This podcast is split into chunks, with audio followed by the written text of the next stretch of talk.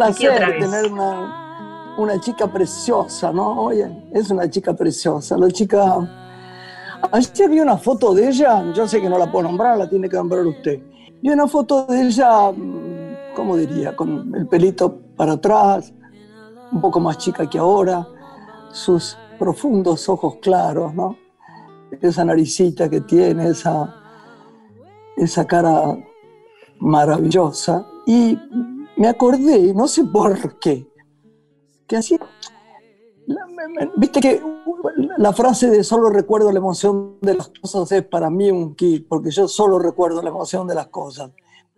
La vi mucho en esta vida, la vi cuando estrenó teatro este, que dirigía entonces su marido, la vi en muchas partes, pero un día, un día, el día que más me emoción me dio, la vi cuando estrenaba una película. Creo, hay que preguntarle después si la película era eh, de Carnevale. Me, parece que era de Carnevale. Ah, no era, yo sé de quién era, de Daniel Burman. ¿Sí? Ah, que me perdonen Burman y Carnevale no recordar, pero lo que recuerdo era que, en, cuanto ella eh, apareció en una toma y ella había dicho que no quería trabajar más, yo dije, ¿y este cielo cómo no va a seguir trabajando? Es una maravilla lo que hace, la verdad, ¿viste? Uno no es que haga para saber que uno es una gran actriz, obviamente nada más lejano que hablar de mí, ¿eh? hablo de ella. Grandes acciones. Ella como miraba, como vos creías que ella sabía quién era, cómo era su personaje, cómo no actuaba, cómo sentía.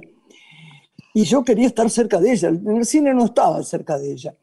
Y de golpe, de golpe vi que ella se levantaba de la platea y se iba por atrás. Y yo me mordí los codos de no tener que seguirla, estaba ahí pendiente.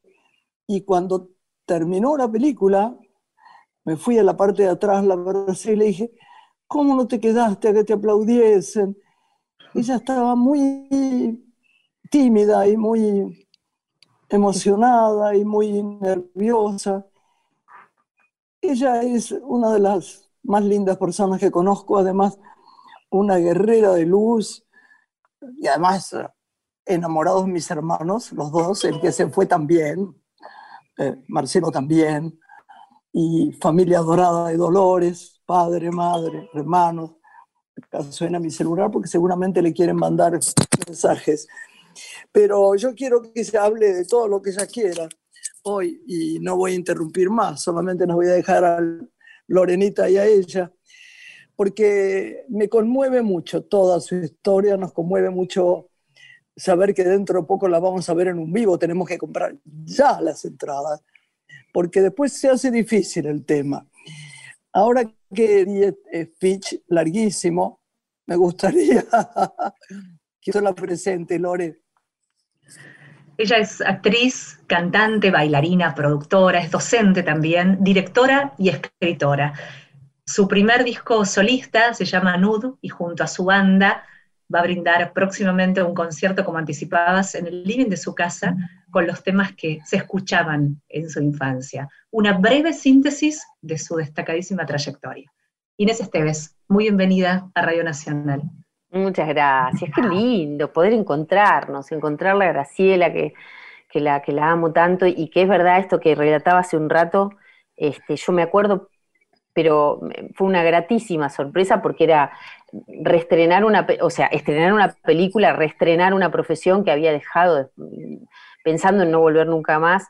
Y me acuerdo clarísimo de tus palabras, Graciela, de, verte aparecer ahí al final de la película y, no lo olvido más porque fue un gran aliciente, porque hice esa película como, como, como quien prueba a ver si, si puede volver con un viejo amor, ¿no? Como quien se reencuentra con un ex este, amor y trata de ver si, si, sigue sintiendo las mismas cosas, ¿no? Y la verdad es que fue como una validación que Graciela me dijera lo que me dijo, porque me dijiste, no, no, no podés no hacer, e-", me dijiste, no podés no hacer esto, no podés dejar. No, no podés, le dije, no podés. Eh, yo pensé cuando me fui a mi casa, y esta directa que se mete, ¿no? No, para mí hay tantos modos, hay tantos modos de ser feliz, pero sin embargo, ahora que sí, que sé que tengo ganas de dejar el cine, en los últimos tiempos, ella, yo se lo decía a Vero Ginás el otro día, ha estado presente en mi vida todo el tiempo como Inés, como Inés, como Inés. Sí, sí, yo tampoco tengo, ella tiene que seguir, yo no tengo muchas más ganas, pero, pero uno siente eso que le pasa de golpe, de, bueno, el hombre que se detiene camina, basta, hasta aquí llegué, después tuvo sus hijitas, estas dos glorias este, inenarrables, porque tienen unas historias increíbles entre ellas. ¿no? Y la verdad, y la verdad que me gustaría que Lorena y vos hablaran de, todo esto, de cómo es. Yo sé tanto que prefiero no hablar, que, que, cuentes un poco tu vida en eso, Inés. Ok, ok, no sé por dónde quieren que empiece.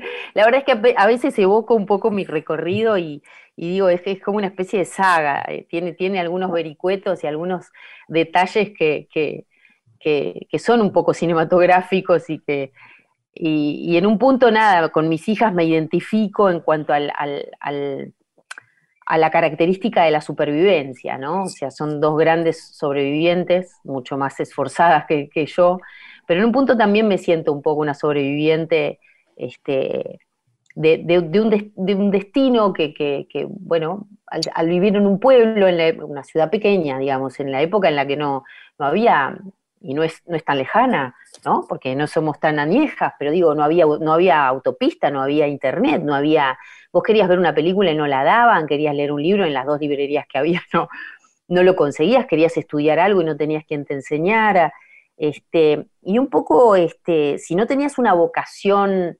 eh, aparentemente concreta, quiero decir, no artística, se suponía que tu destino era casarte y tener hijos. Y en mi caso, realmente la sensación era que si ese era mi destino, iba a terminar colgándome de un árbol a los 34 años. O sea, no, no, no, sentía que no, que claro, que, tenía una energía más, más creativa, más, más, creativa que creadora, ¿no? Eh, eh, y, la verdad es que, no sé, tenía una, una pulsión, una necesidad de plasmarla.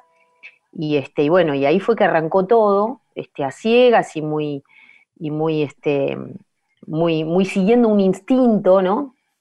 Eh, y bueno, y finalmente ahora la, situación me encuentra con estas dos niñas, que yo creo que nos hemos encontrado en la vida, porque también el, derrotero hasta llegar a, unirnos, digamos, como, como familia, eh, fue aparentemente azaroso, ¿no? Y no, no, no sé, no sé, yo a veces las miro y digo, y sí, ¿no? Eh, evidentemente esto formaba parte de, del sino de las tres, porque realmente yo podría haber tenido hijos biológicos, podría haber tenido hijos a otra edad, podría haber, este, y, cuando, cuando, cuando decidimos adoptarlas, digamos, estaba la opción de, de, tener hijos biológicos, yo venía perdiendo algunos embarazos, pero el problema no, no, no residía en mi organismo, o sea, tranquilamente podía y, no sé, y en un momento dije, bueno, pero habiendo tanto pibe, había que manipular un poquito, ¿viste? El cuerpo. Yo dije, habiendo tanto pibe sin padre, adoptemos. Y, este, y por el camino, bueno, surgen estas preguntas raras, ¿no? Como, hijos sanos? O sea, ¿qué querés? Es raro que te pregunten qué querés cuando en realidad cuando vos tenés hijos biológicos, el destino no te pregunta nada y te toca lo que te toca, ¿no? Este, y ahí fue que, bueno, nada, derivó en esta, en esta relación entrañable y, hermosa, este, en donde me siento más que una madre, una, no sé, alguien, alguien que se desvive por acompañar a dos seres a, no sé, a, que desarrollen su potencial lo máximo que puedan y que en el trayecto sean felices, ¿no? Y hablando de acompañar, Inés, ¿crees que justamente el desafío es hoy en la educación, en saber acompañar a cada niño en su tiempo, o el desafío está más en la sociedad, poder entender que tenemos que aceptar vivir con las diferencias que todos finalmente tenemos. Es muy difícil eso y habría que tomar una conciencia muy profunda y empezar a cambiar las bases muy desde abajo, em, porque em, lo que no hay en el mundo, ni hablar de la educación, que el origen de la educación desgraciadamente es, es militar, o sea, tomen distancia, formen fila, eh, uniformar, ¿no? Uniformar no solo en la apariencia, sino aprendan todos lo mismo de la misma manera, según dice este libro. Este, digo, la educación no está diseñada para enseñar a pensar. La educación está diseñada para masificar. Desgraciadamente es así. Hoy en día hay unas cuantas corrientes alternativas que gracias a Dios intentan respetar la singularidad. Pero desde el momento en el que la educación tiene grados y tiene calificación, entonces tiene juicio crítico, la educación es la gran deficiencia de la humanidad porque no respeta la singularidad. La educación no permite que un ser humano desarrolle su máximo potencial.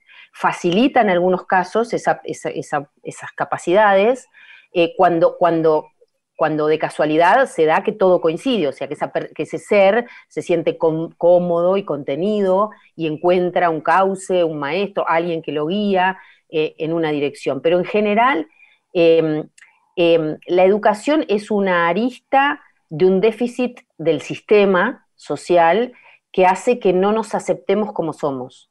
De ahí el bullying, de ahí la intolerancia, desde racial. Estoy totalmente de, acuerdo, totalmente de acuerdo. nadie tolera, nadie tolera la singularidad, nadie tolera que alguien se vista como se le antoje, nadie tolera que alguien tenga las elecciones este, sexuales de carrera, eh, de, digamos, incluso en las situaciones más extremas, o sea, yo he estado charlando con una amiga, eh, con un amigo común que estaba este, eh, había recaído en, una adicción y esta amiga, que es muy inteligente, estaba enojada. Y yo le decía, ¿vos lo querés ayudar? Primero, no lo juzgues. O sea, porque evidentemente eh, no, es una, no es una elección libre la que está haciendo, es una persona que está recayendo en algo que le hace daño porque hay algo que no está pudiendo resolver. Entonces, lo primero que esa persona necesita es tu, tu atención, tu comprensión y tu aceptación. Entonces, la aceptación es el secreto de todo. Entonces, el déficit no es solo la educación, eh, es una pata muy importante la educación, pero el déficit es el sistema social, la tendencia, la moda, eh, la hegemonía en todas sus... Es obvio que hay que organizar una sociedad, pero en la medida en que no se respete cuando la era, Cuando Juan era chico, iba al colegio, perdón, Inés, yo me acuerdo que un día vino con una auto, no sé qué, ¿no? Grado de school. Y yo le dije, pero no aprovechás, no tomas no quiero, estamos todos iguales, todos nos dicen de pensar lo mismo, de vestirnos sí mismo. Cuando yo digo algo que es diferente, me, ponen mal, me, me, atrasan. Y yo me acuerdo de esto bien, a través de toda la vida. Es que, que el eh, colegio. Es que yo también, desgraciadamente, o sea, me parece importante estimular la educación, pero siempre y cuando la, educación sea respetuosa de las, de las individualidades, ¿no? Y hay, una, hay, un, hay un chiste muy conocido en el mundo de, los que estamos en contra de la, digamos, de los que tenemos vocación docente y estamos en contra del sistema, que es este, un tipo sentado en un escritorio diciendo, para ser justos ah. con todos, todos van a hacer el mismo ejercicio, eh, van a hacer el mismo examen. Tienen que subir todos a ese árbol. Y hay una hormiga, un elefante, una jirafa, un tigre, un león, una mariposa, o sea, ah el sistema es eso, el sistema es, hagan todos lo mismo y son juzgados según la capacidad para absorber una única este, consigna que no es apta para todo el mundo. Entonces, este, bueno, me extendí mucho, pero me parece que ese es el gran problema, ¿no? La falta de aceptación de la, de la, de la singularidad. Y te digo que eso se extiende a las relaciones vinculares, las parejas, ¿no? Paterno-filial, o sea, todos los problemas Em, humanos vinculares surgen de ahí, de la no aceptación de la, de la singularidad. Es condicional el amor. No somos capaces de querer al otro como es y aceptarlo como es. Lo queremos cambiar, ¿no? Es tremendo, pero bueno. Lucharemos por eso. Volviendo al escenario artístico que, presentaba Graciela y, tus comienzos, muchos te hemos descubierto en la comedia musical, en aquella obra emblemática que fue Saltimbanquis, donde te destacabas cantando y bailando. Después, el camino recorrido en cine y en televisión. Volvés a cantar y recuperar aquel espacio que tenías con tu padre, ¿no? Con el que compartías la música. ¿Qué instancia transitas hoy desde la canción? ¿Qué repertorios te convocan? ¿Y cómo va a ser esta presentación que Graciela anunciaba? Realizarás en tu living, en tu casa, el día de tu cumpleaños, el 27 de noviembre. Sí, es al día siguiente de mi cumpleaños. Este, porque Ahí estaremos. Eh, claro que sí, claro que sí. Por favor, haz las cosas bien, que me voy a poner ah, nerviosa yo. No yo me pongo nerviosa, yo me pongo bastante nerviosa cuando canto porque no tengo la, misma experiencia que tengo actuando, entonces me da un poco de, de pudor.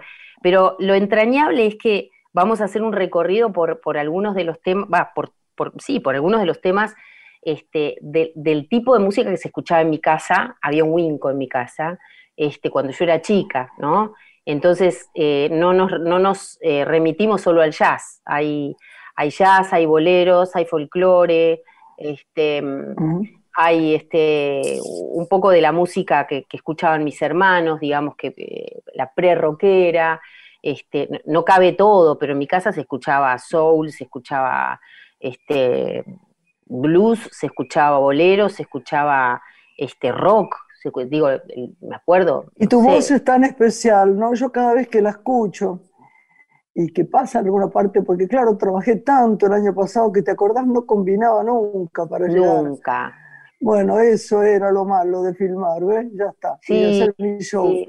Y hacer mi show donde siempre te nombrábamos, te aviso. Pero vos, vos claro, vos encima, encima vos lo que, lo que digo recorrías los escenarios sin parar, Graciela. Vos, yo decía, qué voz más afinada y más dulce.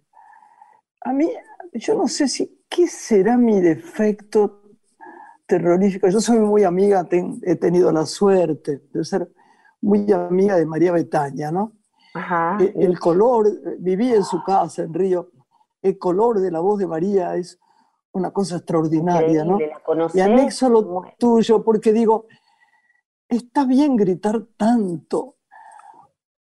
Hoy oigo gente que me dicen, no, pero es buena, es buena, es muy buena. ¿Qué pasará con mis oídos? A lo mejor porque tengo sinusitis crónica, qué sé yo. Yo no, claro, yo escucho que gritan y gritan y gritan. Y entonces vos haces que cada estrofa sea una historia. Ay, qué amor. ¿Se entiende lo que digo? Sí. Y, eso es, tiene una profunda eh, calidad. A mí me angustia mucho la gente que que, no interpreta, eh, a lo mejor, eh, eh, qué sé yo, no sé cómo cantaba, así que soy María Calas, pero era otro tipo de canto. Pero estas chicas que, que, gritan ahora y que les ponen tantos diez y todo lo demás, mantienen una vibración que no te hace bien al alma. Mira qué curioso. es tan lindo escuchar aquellas voces armoniosas, como que falta eso, Falta armonía, falta armonía. Eh, digamos, eh, eh, son, son, no sé, son tiempos, son maneras, pero es verdad que a mí la, la el jazz y, la, y la, bueno, la música brasilera, la nombraste a Betania, este, son, son, son, son géneros que, que, que no atentan nunca contra, digamos, contra la paz. y la armonía, y hay como algo de, sosiego y de, envolvente y de, ¿no? y de aterciopelado. Este, y ahora que la, que la nombras a Betania, me acuerdo de, haber escuchado, había un disco de, Vinicius que la presentaba a Betania y decía que Betania tenía la voz de la madera crepitando. ¿No te Ay, Sí, qué linda, qué linda. tenía la, la voz de la madera crepitando. Pues es que es curioso, ¿no? Porque a mí nunca me gustó mi nombre, la verdad. Graciela es un nombre que definitivamente no me gusta. Mira qué loco. Pero la única vez, eso no importa, es tan personal todo. Sí. Eh, la única vez que yo lo escucho y que me da placer es dicho por María Betaña. Ella dice, pues está bien, Graciela. Ay, suena como, sí, sí, sí, no sé. Acaricia, pues está bien, Graciela. Sí, Eh, sí, Por sí. favor, con Dona Graciela. Dona Graciela suena distinto, qué sé yo. Bueno, pero es que, es que el Bueno. portugués tiene, tiene una, el portugués brasilero, digo, tiene una musicalidad única. Es muy acariciante, Sí. ¿viste? Es Sí, hermoso. muy, muy. todo muy. suena, todo suena dulce y bello, ¿viste? A mí me ¿Y encanta. qué temas, Inés, Bueno. vas a cantar que puedas contarnos? ¿Cuáles son los temas que cantabas Ahí con tu está. padre? Bueno, muchísimos, o sea, pero, pero, pero, ver, pero tuvimos que elegir unos, unos 8 o 9. Vamos a hacer un par de enganchaditos de, de- de boleros. Este, arranco con Noche de Ronda, que es un bolero que a mí me encanta. Nada me gusta más en la vida. ¡Ah! tremendo. Este, después de Brasil hacemos un desafinado que también engancha con un tema que a mí me fascina, que se llama fotografía, que no sé si lo Es conoces. esa. Es Jobim. Vos, vos fotografía, Ah, Jobim. Rolleiflex. Esa es desafinado, esa es desafinado, esa es desafinado y Sí. engancha con uno que se llama fotografía, que me parece hermoso. Este, después, este, bueno, hacemos un folclore, que es como un bonus track, que lo habíamos descartado y a último momento dijimos, ¿cantamos esto? Sí, cantamos una versión de La Pomeña con el piano solo, que no la habíamos ensayado, o sea que está ahí, quedó ahí como quedó, que está. Digo, tiene como el clima, este, la idea es que tenga como el clima de, de, de- de- de- de un ensayo, ¿viste? De un ensayo. Como, bueno, vamos a hacer La Eso es lo que me teléfono. gusta. Sobre todo Viste, está dale, en tu sí. casa. Sí. ¿En qué to- claro, sí. ¿en qué tono está en tal? Bueno, dale, yo la saco y la vamos a tocar, ¿viste? Pensamos que no y dijimos, bueno, vamos a meterla. Este, no sé, por ahí hacemos algún tema de Carpenters. No estoy muy segura todavía porque tenemos un repertorio, pero cuando llegue ese momento también un poco vamos a improvisar, ¿no? Este, y seguramente no va a estar perfecto, pero la idea no es que esté perfecto, la idea es que pasen un rato todos conmigo en mi casa, este, y que asistan como a la imperfección de, de- de un ensayo, ¿no? Con los chistes, con, con, con- vamos, va a haber un brindis, va a haber una torta, va a haber una velita, algo va a haber, porque el día, el día anterior va a haber claro, si viene nuestro cumple. Exacto. Decime, mi amor, ¿dónde hay que comprar las entradas? En www.nubecultural.com. Nube Eso es muy importante decirlo, ¿eh? Repetilo, por favor. www.nubecultural.com. Es el 27 de noviembre a las 9 y media de la noche. Sí, exactamente. Hacemos una breve pausa disfrutando el tema musical de Inés Esteves, nuestra invitada de hoy. Amanecí en tus brazos.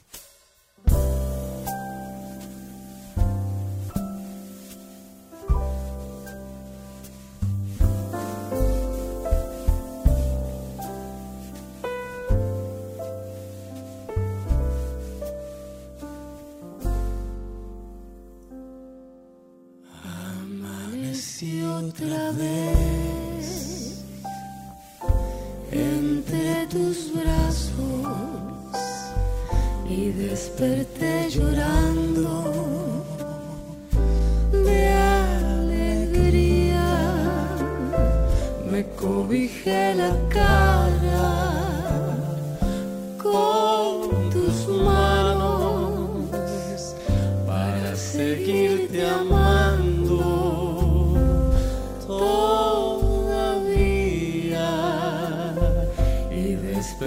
just the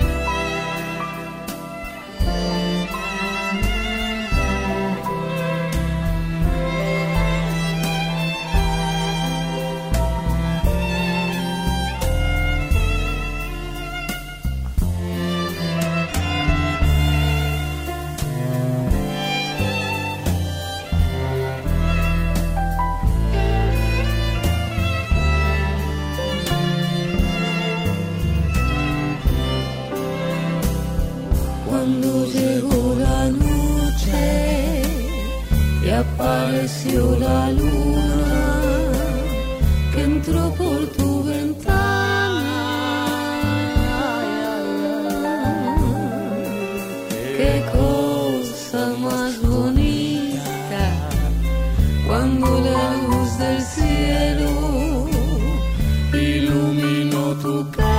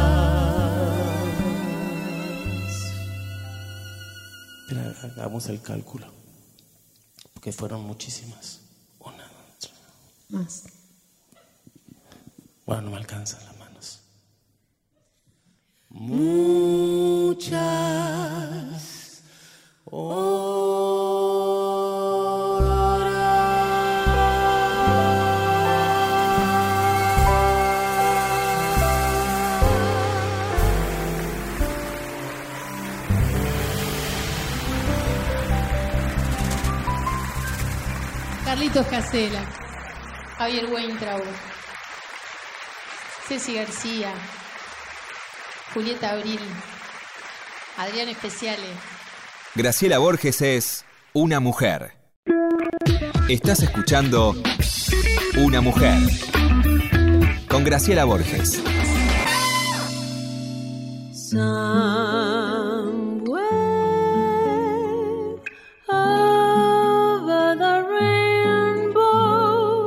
Lore, acá estamos, seguimos con la diosa. Inés Esteves, nuestra invitada. Estábamos disfrutando en el corte comercial la música y le preguntábamos, antes de ir a él, si después de su primer disco, Nud, se sentía convocada para grabar otra obra musical, si había repertorio guardado. Sí, lo que sobra es repertorio en realidad. Eh, hay más repertorio que, que- disponibilidad y, dinero para producir un disco. La verdad es que este año tenía ganas durante el verano de grabar un disco eh, en estudios, porque el, único disco que grabé lo grabé en vivo, este, en una presentación en un de teatro, que era mi primer de teatro, estaba un poco abrumada porque hacía cuatro meses que me había lanzado como solista al frente de la banda y ni bien me lancé, me llamaron del ND y yo pensé que no iba a ir nadie. O sea, eh, eh, yo todavía no sabía si a la gente le iba a interesar lo que estaba haciendo. No, fue bien ese día, fue muy llenó, llenó, llenó. bien. y- Llenó, sí me acuerdo. y además me había armado una cosa de 10 de, diez- de 10 músicos en escena y, bueno, muchísimo ensayo, yo qué sé, y había, me- me había mandado la patria, estaba haciendo el maestro, me acuerdo, con la plata del maestro, además de vivir y mantener mis hijas, con la plata del maestro y de tres trabajos más que hice ese año, más mis alumnos, o sea, era un delirio. Lo que hice fue eh, tratar de bancar eh, la producción de un disco, después pedí ayuda a, a Roberto Costa de Popart, que, que- fue el que, el que lo editó, digamos, le, le- dio forma de, disco y lo, lo subió a, a las, a las plataformas. Este, y lo editó en, formato físico, ¿no? En un cuadradito, el, el librito ese tan lindo.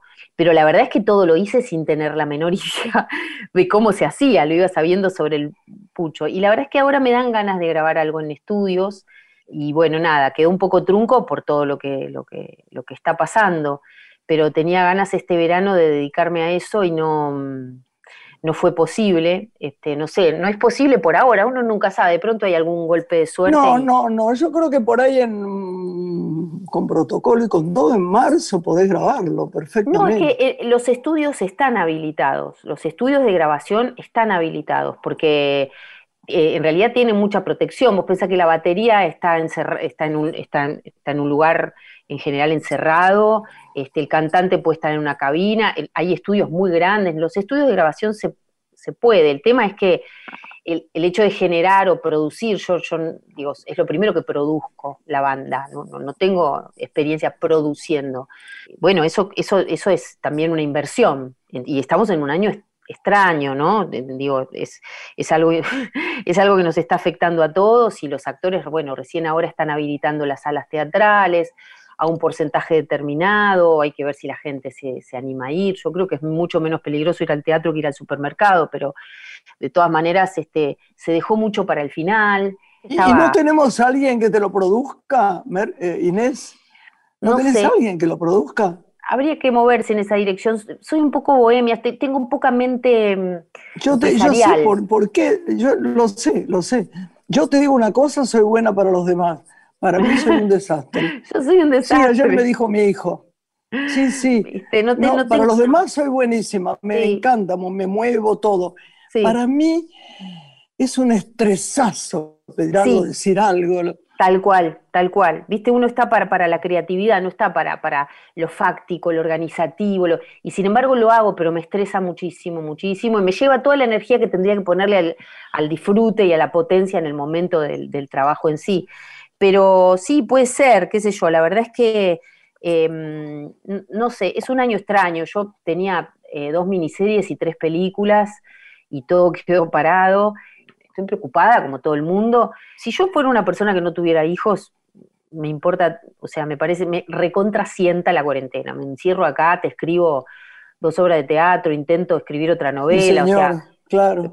me, me las ingenio, produzco algún proyecto propio, eh, tengo muchas ganas de hacer un unipersonal, justamente Ah, con me la encantaría que hicieras eso. Podés hacer eso, Inesita. Tengo ganas de hacer eso con la temática de la inclusión, ¿viste? Haciendo diferentes personajes, me dan muchas ganas de hacer algo así, pero todo es sentarte y, y concentrarte y estoy con dos niñas encima y este y bueno, vamos a ver cómo, cómo sigo dando clases desde hace 13 años, tengo la banda, pero es, es raro, es como que uno dice, bueno, Contame quién puede ir a tus clases. Me, me importa mucho porque nos Ah, eso preguntan es además. verdad. Mira, me había olvidado de ese dato. Tengo, estamos en- eh, abriendo dos cursos nuevos, eh, uno para adultos, digamos de 17, 18 años para arriba, sin restricción, no hace falta tener experiencia previa, y otro para adolescentes. Es la primera vez que abro, un curso para adolescentes. Estoy dando clases actualmente, tengo tres cursos, do- dos primeros niveles y un este, tercer nivel, digamos que están, el tercer nivel es muy interesante porque hacemos, les enseño autogestión, es, es una creación colectiva basada en improvisaciones y ha habido grupos que lo han puesto después en una sala y han estado un año entero trabajando, ¿no? ¿Cuál es Eh, el método, Inés, digamos, con los maestros que has tenido? ¿Qué herramientas transmitís? ¿Desde qué lugar enseñas teatro? Acá es donde, acá es donde viene la singularidad, porque yo no estudié, yo no pude formarme estudiando. Primero porque no tenía un mango cuando me vine a Buenos Aires, me vine sola a remarla, este, mientras mis hermanos iban a estudiar cosas fácticas, yo venía, no, no se sabía bien a qué. Y segundo, porque siempre me inhibió justamente eh, la verticalidad eh, en la educación y en- me parecía atroz que eso se, se aplicara en un marco donde, donde uno tiene que ser creativo y artístico, ¿no? O sea, que hubiera un señor o una señora diciéndote cómo tenías que hacer, me parecía rarísimo. Entonces, eh, después que me insistieron bastante para que enseñe, porque soy buena coacheando, ¿no? Los compañeros y eso, em, lo que hice fue bajar a la teoría algo que aplico en la práctica para, para actuar, em, que es muy sistémico. El que haya hecho terapia sistémica sabrá de qué se trata. Quiero decir, tiende a resolver obstáculos, a, ayudarte a, sacarte de encima, a trascender obstáculos y a resolver este, trabas. Y son Que cuatro no es poco. Sí, ¿Qué te este, parece? Y es muy simple. Es muy simple. Son cuatro pasos, este, cuatro eh, clases teóricas, donde, donde explico cuáles son lo- los abordajes, que son recontra simples, pero también eh, eh, los estimulo para la autoevaluación. O sea, soy un poco una infiltrada, lo utilizo para, para implantar esta idea que tengo de cómo debe- debería ser este, la sociedad y el ser humano y la educación. Y es muy loco porque eh, hay ejercicios simplísimos como, bueno, cada uno se va a llamar como quiera. ¿Cómo querés llamarte? Ah, bueno, a mí me llaman Cacho. ¿Pero te gusta? Y estoy acostumbrado. No, no. ¿Te gusta? Bueno, No. sí. ¿Viste? O sea, la gente arranca dándose cuenta que ha sido despojada de la satisfacción de su deseo, o sea, no, no, no sabe bien y están acostumbrados a tener un padre, madre, tutor o encargado que les diga esto está bien, esto está mal. largo a autoevaluarse, ¿entendés? Les doy herramientas para que se comparen la pasada de ayer, la pasada de hoy, lo que hiciste recién con lo que hiciste ahora guiado por mí, cómo te sentiste, dónde te sentiste más suelto, dónde te sentiste mejor. O sea, pero yo no soy quien para decirte bien, mal, mejor, peor. Vamos a agarrar tu... Mira, hay una ley alucinante de la física. Mi hija menor tiene temas este, motrices y ahí hubo una pediatra increíble, húngara, que se llamaba Emi Pickler, que revolucionó mucho este, todo lo que tenía que ver con el desarrollo infantil. Eh, y hay una ley de la física, aplicaba una ley de la física que dice, todo objeto debe afirmarse para poder dirigirse. Claro. No. Ah, Si vos le cambias la palabra objeto por la palabra sujeto, Sí, cualquier ámbito, y en el edu- educativo más que nunca, si vos no arrancás por tus partes buenas, por tus partes fuertes, si vos no encontrás un, un educador, un acompañante, un guía que te diga, genial esto, apoyate en esto para salir a buscar esto otro, ¿no? Es muy difícil eh, a partir del rigor, eh, lo- para mí al menos, Yo, lograr- yo la pasé negra en el Teatro Infantil Labardén con una mujer con la que después volví a ir, que era Blanca de la Vega, lo, lo recuerda muy bien Marilina Ross, que me decía las cosas más terribles del mundo, pero como estaba acostumbrada a ser un poco flagelada de chica, lo aceptaba. Y la aceptación es el primer precepto espiritual, lo cual era horrible que aceptara eso. bueno. Y así fue. Es que- Después me, me dañé menos, pero fue horrible, pero, horrible. pero te, te pudiste sobreponer, te pudiste sobreponer. Sí, a mí, pero me costó mucho sacarme eso, es muy peligroso esto. sí, porque Si no le das uno- aliciente a alguien, si alguien no se siente luminoso o amado por uno, si no se siente querido, si no se siente de algún modo, no sé si Sí, amado, pero valorado, pero- validado. valorado por alguien, no saca nada bueno, porque miente, miente. Total, total. Y además desconoce, empieza a desconocer sus puntos fuertes, o sea, eh, ¿no? Entonces, me parece que lo, lo- lo más interesante es descubrir cuáles son tus, tus, tus cualidades, de las cuales sujetarte para, para, digo, es como un nene que empieza a caminar, ¿no? Uno no, no para el pibe y cuando el pibe se cae le dice, pero sos tarado, lo que tienes que hacer es mover un pie detrás del otro. Uno dice, muy bien, mi amor, ¿no? A ver, agárrate de la Sí. mesa, mamá te lleva de la mano, ¿no? Bueno, eso es, eso es crecer. No se puede crecer sin el estímulo positivo.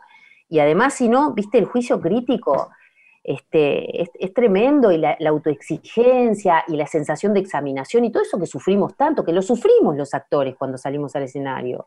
Por, por, por- Por eso, una vez que di una especie de curso que me pidió el instituto para los posibles próximos directores de, arte, de, de- de cine, perdón, sí, yo les dije, chicos, mientras ustedes trabajan con el material, sea cual fuera, nosotros trabajamos con la emoción, con, la- con el miedo, con, con la angustia, con la esperanza, con el desequilibrio.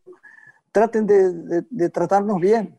Claro. Es, es fundamental que la- el, el- el director ame de alguna manera hasta el que hace mal las cosas. Totalmente. Bueno, no, no, está, no sé cómo, cuál es tu experiencia, tu vastísima experiencia, pero en general, ahora hay directores jóvenes que han sido actores y que vienen, qué sé yo, de- del, te- del teatro independiente y que tienen otra mirada, pero yo he pasado directores que ter- terminaron, terminaron, no, que ya eran amigos míos, muy queridos, pero que de repente en una escena venían y te decían, no me gusta lo que estás haciendo, no me convence. Ajá, ok, y o sea, dirigime. O sea, que vos me digas que no te gusta y que no te convence, a mí no me guía. Ay, yo conozco eso tanto, conozco eso tanto. ¿No? ¿Te ha si no, pasado? Claro, por favor, ¿me podés decir qué está mal para no repetir tanto? Claro. No, no es mi tema, yo, yo filmo así. Después hago un rompecabezas, no, no, no. Pero son 28 tomas, no, eh, no, no, no. no, no, se- no se Tremendo. puede más. Es, es así como, se, como filmo ahora.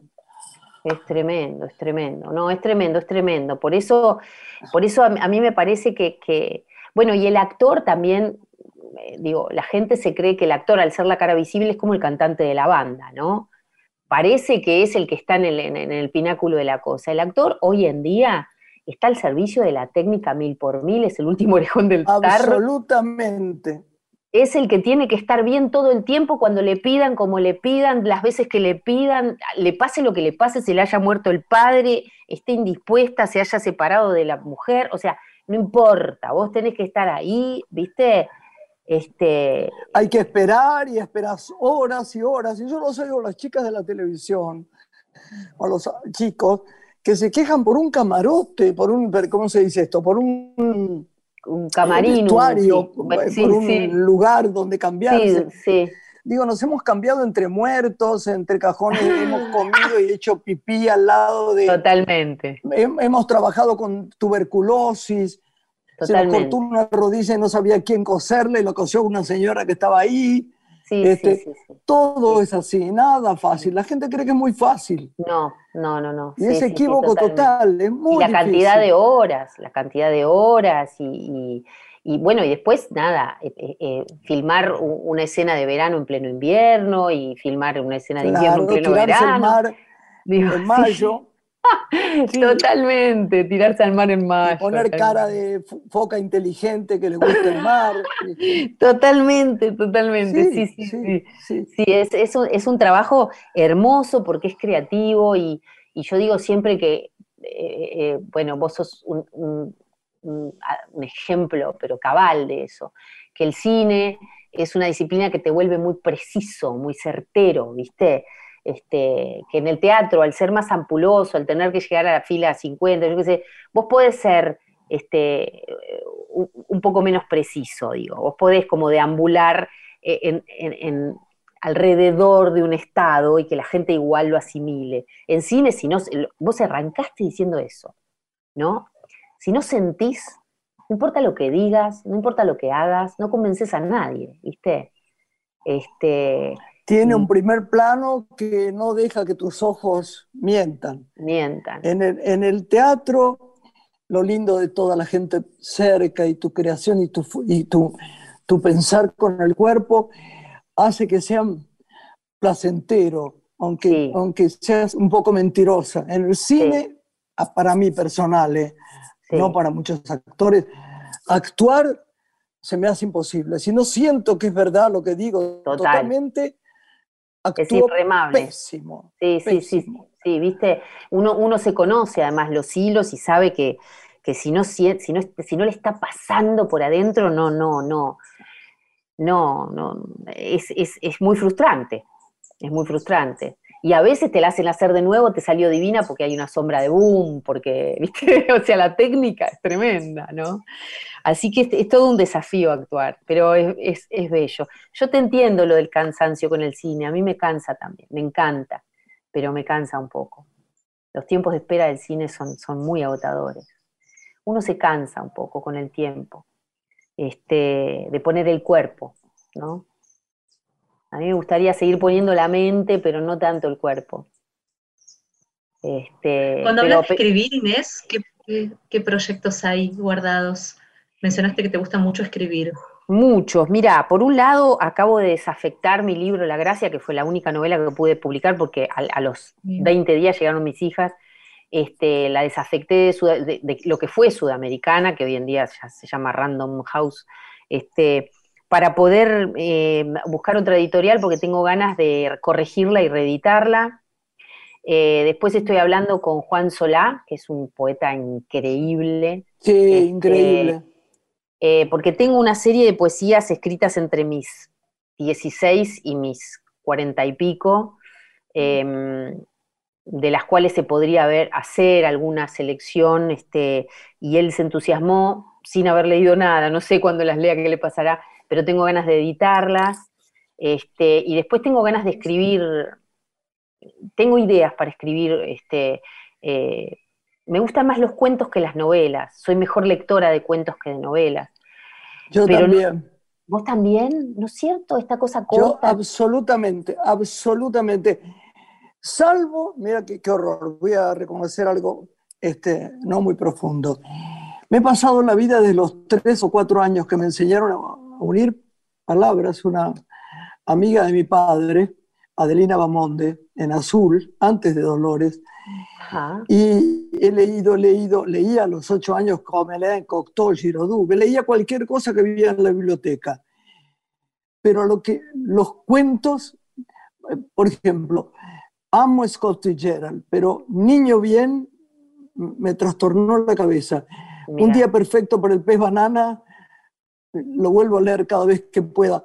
Los cuentos tenés que leer una chica muy amiga que escribió, Sí. no fue amiga hasta que lo escribió, después yo lo llamé y le dije, soy tu admiradora, que, que escribió un libro que dice eh, de- Despiertos hasta que amanezca.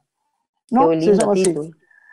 Eh, eh, pero es extraordinaria, Abate se llama.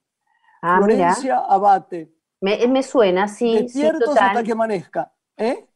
Me suena el nombre. Creo que se llama así, Despiertos hasta que amanezca. Florencia Abate. Abate. Buscalo porque tiene un cuento que yo siempre pensé en vos, que se llama Maldito Kayak. Ajá. Es la historia de una pareja que va a, Me lo voy a anotar. a este lugar donde no hay luz ni nada, ni nada en Uruguay. ¿Cómo se llama este? Ah, Polonio. Polonio, Cabo Cabo Polonio. Te pido por favor que lo leas. Me lo estoy anotando. E- Está hecho para vos. O está hecho Mirá. para que lo dirijas, o está hecho para vos. Yo creo que está hecho para vos. Mirá vos. Es impresionante. Impresionante. ¿eh? Y hay vos. uno que es el primero, que sería maravilloso dirigir, que es la historia de dos amigas eh, desde muy chicas hasta los hasta esta historia hasta los 40 años, una Ajá. cosa. Te pido por favor que lo leas. Lo voy a leer, si lo no lo buscar. lo voy a- conseguís, yo, lo, yo te lo voy a mandar. Dale, dale, dale. No, seguramente lo consiga. Después me voy a fijar de qué editorial es y lo voy a conseguir. No le voy a decir a, a Florencia que te lo mande. Bueno, dale, dale. Feliz de la vida. Me encanta, Sí. me encanta la idea. Me encantaría que lo leas. Sos inspiradora, Lorena es Graciela. suya porque nos tenemos que ir dentro de poco y me gustaría que usted le pregunte lo que quiera. Bueno, recordar eh, de qué manera está dando las clases ahora de teatro y cuál es el medio de contacto, así como ya nos adelantaste cómo comprar las entradas para tu streaming, cómo contactarse quien quiera aprender teatro con vos. Qué divina, cómo, cómo, cómo, cómo me va llevando ¿no? a producir, Lorena. Eh, eh, en realidad hay que escribir a un mail que es muy simple, formacionactoral.gmail.com formacionactoral.gmail.com Formación actoral, actoral, arroba gmail.com perfecto. Y ahí, estás dando clases por Zoom ahora. sí, por Zoom ahora y ahora que se aceptan las presenciales voy a ver, este, de acuerdo a la convocatoria, quiénes quieren presenciales y si, si podemos retomar en la sala donde estaba dando clases este, hasta el año pasado, va, hasta marzo de este año, este, porque es una sala amplia que admitiría un, un número tranquilo de gente, digamos, no, no, no podríamos exceder los 15, pero tampoco me interesa mucho exceder tanta gente. Pero bueno, a veces, a veces he tenido muchos más alumnos en lugares más, más grandes, porque tampoco hago lo que se hace habitualmente, que es la entrevista previa. Viste que está esa modalidad que les hacen una entrevista para admitirlos o no admitirlos. Yo creo que cualquiera que quiera puede. O sea, después hay una decantación natural, entonces acepto un poco más No, de lo pero que le haces un daño horrible a la persona. La persona no duerme una semana cuando haces esto. Pero además, vos, Y- ¿quién sos para no que en saca 10 lo minutos de charla decir vos podés, vos no podés? Si, si, es, si es recordar lo que hacíamos cuando éramos chicos, Sí, ¿no? Profesionalizándolo, guiando, guiados.